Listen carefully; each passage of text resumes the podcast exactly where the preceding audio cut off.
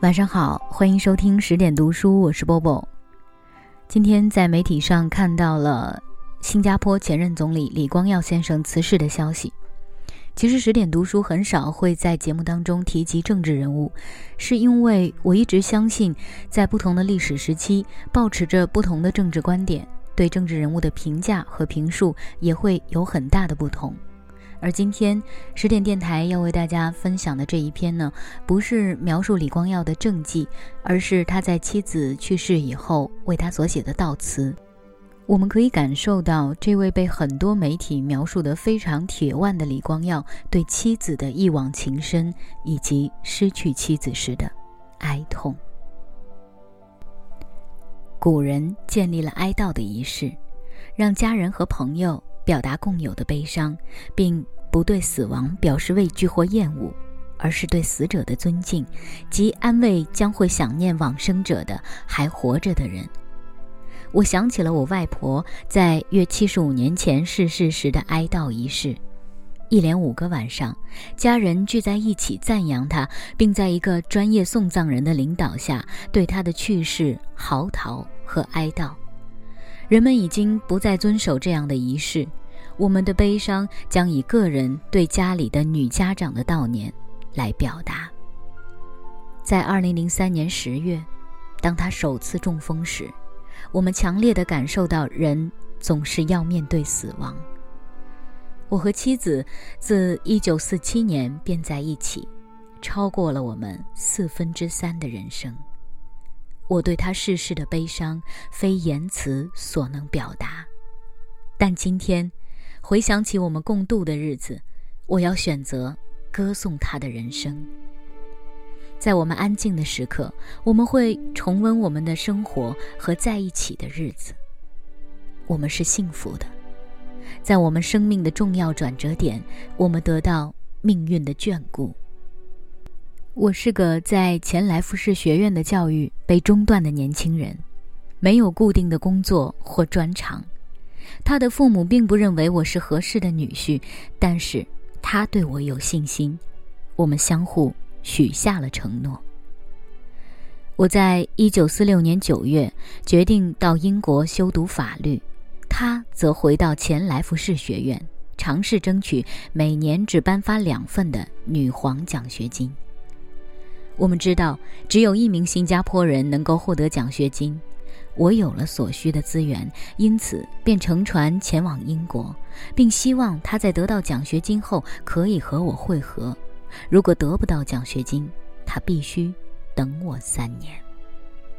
在隔年，也就是一九四七年六月，他获得了奖学金，但英国殖民地政府却不能为他在剑桥找到一个学位。通过菲茨威廉学院的主管书记，我知道。我的学监威廉·萨切尔和格顿学院女院长巴特勒小姐的好朋友，她给我一封介绍信。巴特勒接见了我，我向他保证，之大概会考获一等荣誉学位，因为他在前莱夫士学院的表现比我杰出。我到剑桥时迟了一个学期，却以一等的成绩通过第一年的资格考试。他核查了之的考试成绩，决定在同年十月。让他入学。我们之后便一直相伴。我们在一九四七年十二月与史特拉福秘密结婚，在剑桥，我们两人都全力以赴。他用了两年时间考获法科双重第一荣誉学位，我也获得双重第一荣誉学位，名列榜首，但却用了三年时间。我们没有让导师失望。我们的第一荣誉学位让我们在生活上有了好的起步。回到新加坡后，我们同时在马六甲街生意源源不断的黎爵与王律师馆获得法律助理的职位。然后，为了让父母和朋友满意，我们在一九五零年九月第二次正式结婚。他从事产权转让和法律起草事务，我则从事诉讼。我们的大儿子李显龙在一九五二年二月出生，他拿了一年的产假。同月，律师馆的高级合伙人黎觉要我处理邮电制服职工联合会的案子，他们正同政府谈判更好的雇佣条件，谈判陷入僵局，他们决定罢工。这是场争取公众支持的战斗。我成功的通过报章和电台传达了他们的要求的合理性。两个星期后，他们争取到政府的让步，因产假留在家中的芝改进了我草拟的声明，让他们更简单和清楚。这些年来，它影响了我的书写方式。现在，我使用简短的句子和主动的语气。在我们彼此适应和包容的同时，我们逐渐影响对方的方式和习惯。我们知道，我们不能一直停留在不切实际的恋人的阶段。生活是永无休止的挑战，不断有新的问题需要解决和处理。我们有了多两个孩子，伟林在一九五五年出生，显阳则在一九五七年出生。在他的教导下，他们的行为端正。有理和能够体谅他人，从不因为父亲是总理而仗势欺人。身为律师，他有足够的收入，让我不用为孩子的将来操心。他看到我在年轻时没有掌握华语所付出的代价，我们决定把三个孩子都送到华文幼稚园和学校。他确保他们在家里学好英文和马来文。他的培养为他们在一个多语文的区域生活。做好准备。我们从不因为孩子的养育或钱财上的问题争吵。我们的收入和资产平均拥有，我们是彼此的知己。他的生活乐趣很简单。我们在黄昏时在总统府的花园漫步，我也打高尔夫球来松懈心情。有了孙子女后，他会带他们到总统府内的池塘喂鱼和天鹅。然后我们便游泳。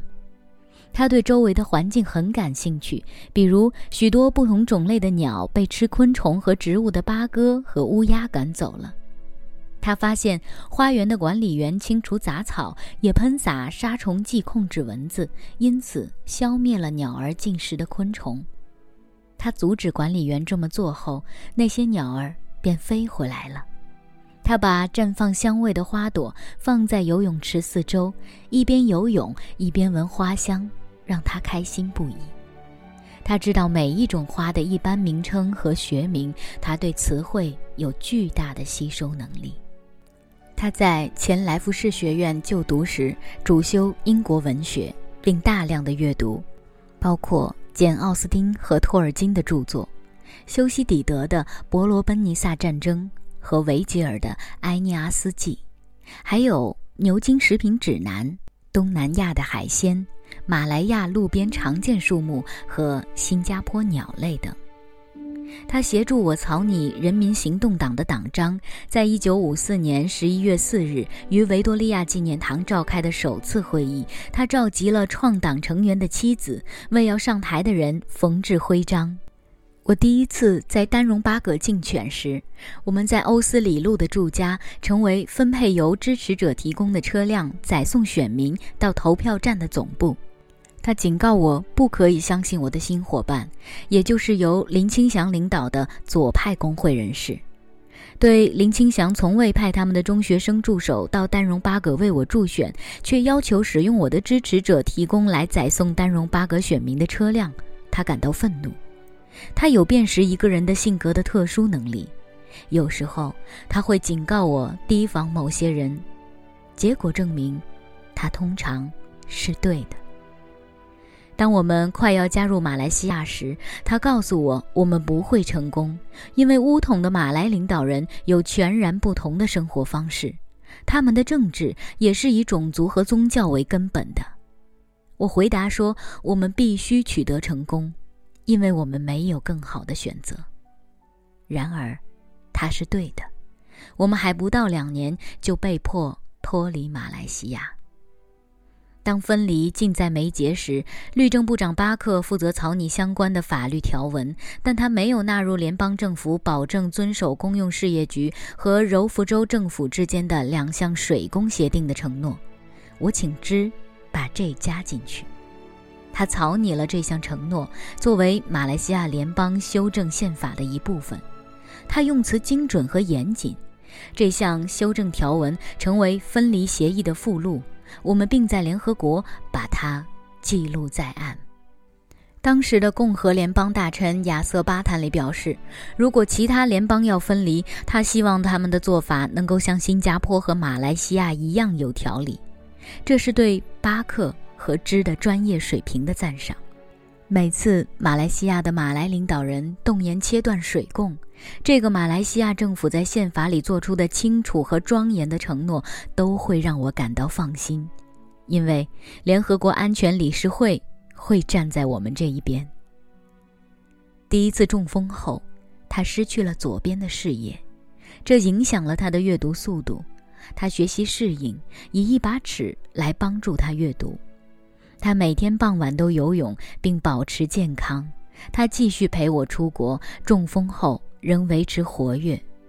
他同家人和老朋友保持联系。他听他所收藏的音乐光碟，主要是古典音乐。加上一些经典金曲，他幽默地把生活分成中风前和中风后，就像公元前和公元后。他对同他有交往的人都很友好和关切，他同他的女性保安人员谈笑，并以友善和开朗的方式纠正他们的英文文法和发音。他在国立脑神经医学院时，这些前保安人员去探访他。我在这里感谢他们。二零零八年五月十二日的第二次中风对他的健康影响更大，在一组杰出的医生、外科医生、治疗师和护士的帮助下，我鼓励他和为他打气。他的护士、保安人员和女佣都因为他的热情和体贴而非常喜欢他。他咳嗽时会用小枕头掩着嘴巴，他担心他们会受到感染。他的头脑还是清醒的，但声音却变微弱了。我吻他的面颊时，他叫我不要太靠近他，以免感染到他的肺炎。我告诉他不用担心，我的生活活跃，医生说不太可能受到感染。在医院里。收到一些桃子后，他吩咐女佣带一个回家，让我在午餐时吃。我，是他生活的中心。二零零八年六月二十四日的电脑断层扫描显示，他的右脑再次出血，药物和手术已经没有多大的作用，只能尽量让他感到舒适。我在二零零八年七月三日把他带回家。医生估计他只能支撑几个星期，他却在两年三个月后的十月二日才逝世。他保持清醒，这段时间让我和孩子逐渐接受不可避免的事实：在最后的几个月，他的功能衰退，他不能说话，但仍然清醒。他每晚都期待我跟他讲话。他告诉我他的最后愿望。是吩咐孩子，把我们的骨灰放在一起，就像我们生前不分开一样。他最后两年的生活是最艰难的，在接连的中风后，他卧床不起，他不能说话，但还是清醒的。每晚，他都会等我坐在他身边，告诉他我今天做了些什么，和念他最喜欢的诗。然后，他才会安睡。对我们在一起的六十三年，我有珍贵的回忆。没有他，我会是个不同的人，过着完全不同的生活。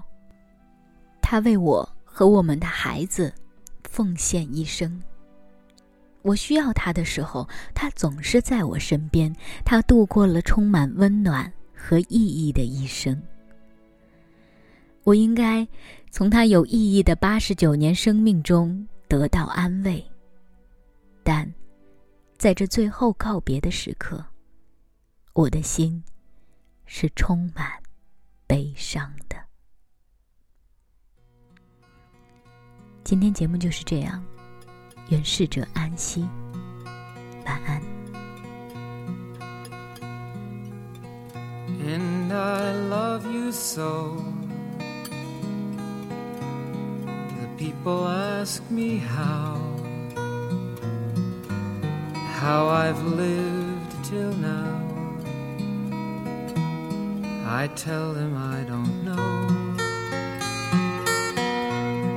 I guess they understand how lonely life has been. But life began again the day you took my hand. And yes,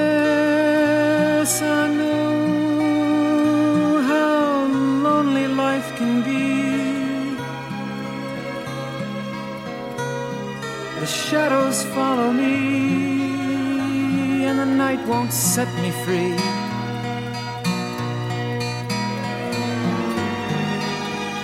But I don't let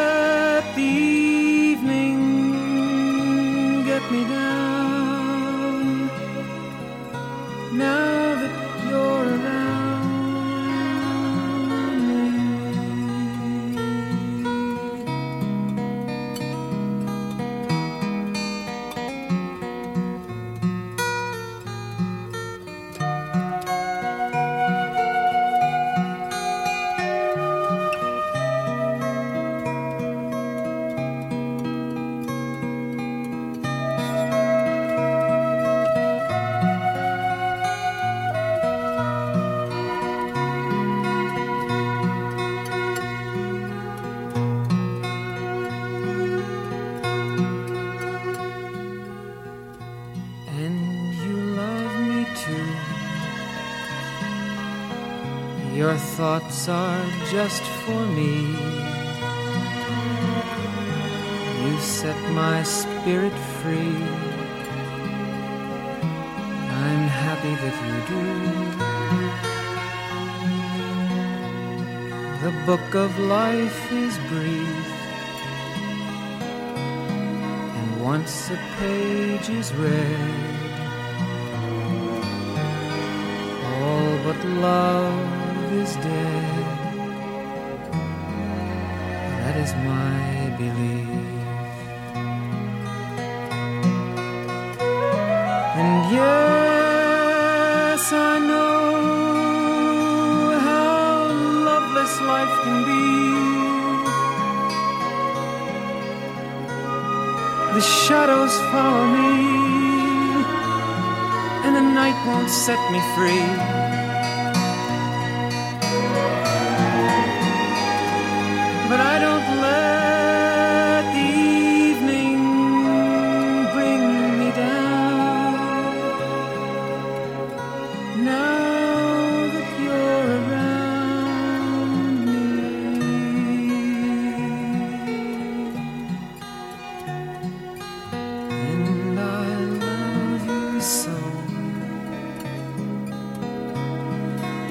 People ask me how,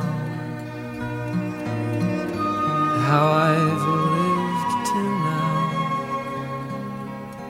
I tell them